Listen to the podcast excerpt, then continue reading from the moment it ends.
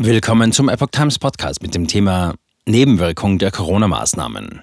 Studie zeigt verringerte Immunität gegen RSV seit 2020. Ein Artikel von Christina Spörk vom 3. Januar 2023.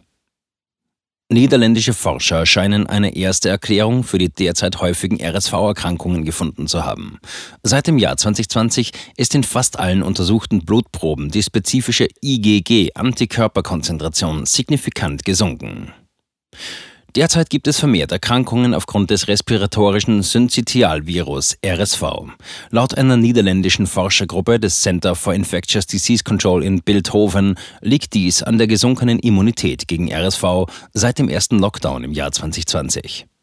In Blutproben von 558 Teilnehmern im Alter von 1 bis 89 Jahren fanden die Forscher einen signifikanten Rückgang an IgG-Antikörpern gegen ein bestimmtes Protein des RS-Virus, das sogenannte RSV-Postfusion-F-Protein. Dieser Rückgang war seit dem ersten Lockdown 2020 bis Ende des Jahres 2021 zu beobachten. Lediglich in neun Fällen, 1,6 Prozent, wurde eine Verdopplung der Antikörper gegen RSV festgestellt.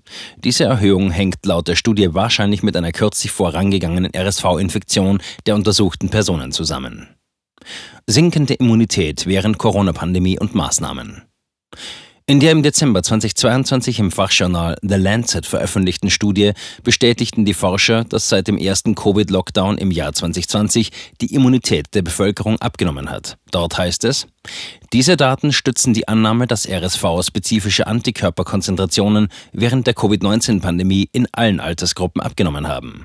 Sie stimmen mit einem früheren Bericht überein, der einen Rückgang der Antikörper gegen RSV zeigte. Zwischen den einzelnen Altersgruppen wurden keine Unterschiede in der Abnahme der Antikörper beobachtet. Generell zeigten die Daten, dass die ältere Bevölkerung über 71 Jahre zu Beginn der Untersuchungen im Jahr 2020 die meisten Antikörper gegen RSV hatte. Welche Konzentration an Antikörpern jedoch notwendig ist, um die Krankheit vollständig zu neutralisieren, ist nicht genau bekannt.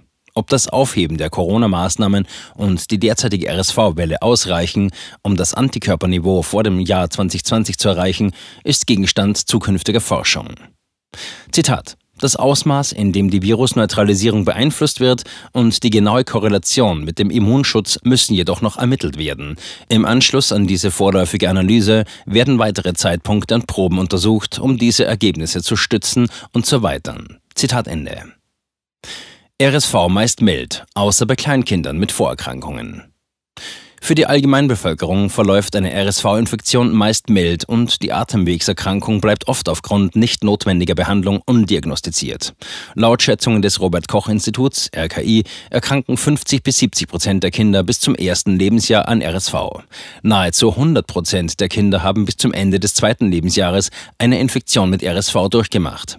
Je jünger der Patient, desto höher ist das Risiko eines schweren Verlaufs und der notwendigen Behandlung. Jungen erkranken dabei etwa doppelt so oft oft wie Mädchen. Eine Behandlung im Krankenhaus ist bei etwa 5 bis 6 pro 1000 erkrankten Kindern 0,56 Prozent erforderlich. Von diesen hospitalisierten Kindern mit schwerem Verlauf liegt die Sterberate laut eines vorläufigen Berichts des RKI für Kinder ohne andere bekannte Vorerkrankungen bei 0,2 Prozent. Bei Frühgeborenen steigt dieser Wert auf 1,2 Prozent. Bei Kindern mit schweren Lungenvorerkrankungen wie bronchopulmonaler Dysplasie liegen die tödlichen Verläufe bei RSV bei bis zu 4,1 Prozent. Schwere angeborene Herzfehler können das Sterberisiko auf über 5 Prozent erhöhen.